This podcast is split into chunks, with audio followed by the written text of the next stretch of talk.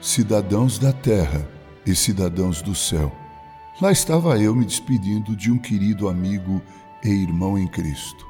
Era pastor como eu, mais velho e, claro, muito mais experiente.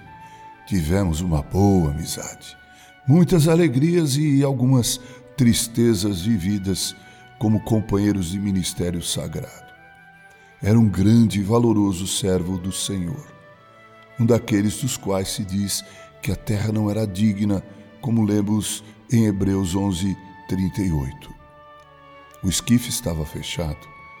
Aproximei-me, coloquei meu braço sobre ele e orei silenciosamente, agradecendo a Deus pela vida daquele amigo. Algumas lembranças desceram em forma de lágrimas. Difícil contê-las. Aquele servo de Deus abençoou minha vida. Equilibrado, generoso, amoroso, mas severo quando tinha que ser. Um de seus filhos se aproximou de mim e colocou sua mão em meu ombro esquerdo em um meio abraço. Eu olhei para ele e disse: Filhão, sinto muito por tua perda. Teu pai era um homem notável e digno. Vou sentir imensamente sua falta. O jovem me deu um sorriso e respondeu: Obrigado, reverendo. Meu pai tinha muita consideração pelo senhor e sempre se referiu ao irmão com palavras elogiosas. Conheço bem o Senhor pelo que meu pai falava. Meu pai foi mesmo um grande homem. Foi o pastor de nossa família.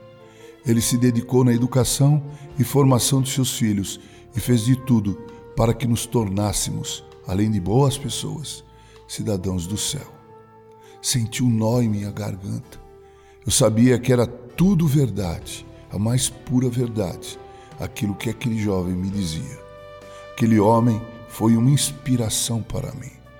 Então olhei bem fundo nos olhos daquele moço, já feito homem, e disse: Pelo que vejo, pelo que sei o homem que você é, valeu todo o esforço do teu pai. Trazer filhos ao mundo é uma tarefa prazerosa e ao mesmo tempo onerosa.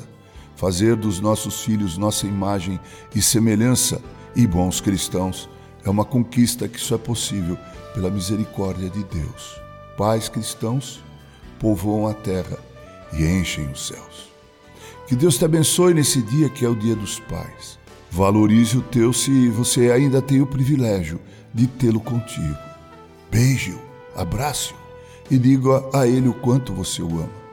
Mas se teu papai já não está mais nessa terra dos viventes, como é o caso do meu, agradeça a Deus por sua vida preciosa. Feliz Dia dos Pais. Com carinho, Reverendo Mauro Sérgio Aiello.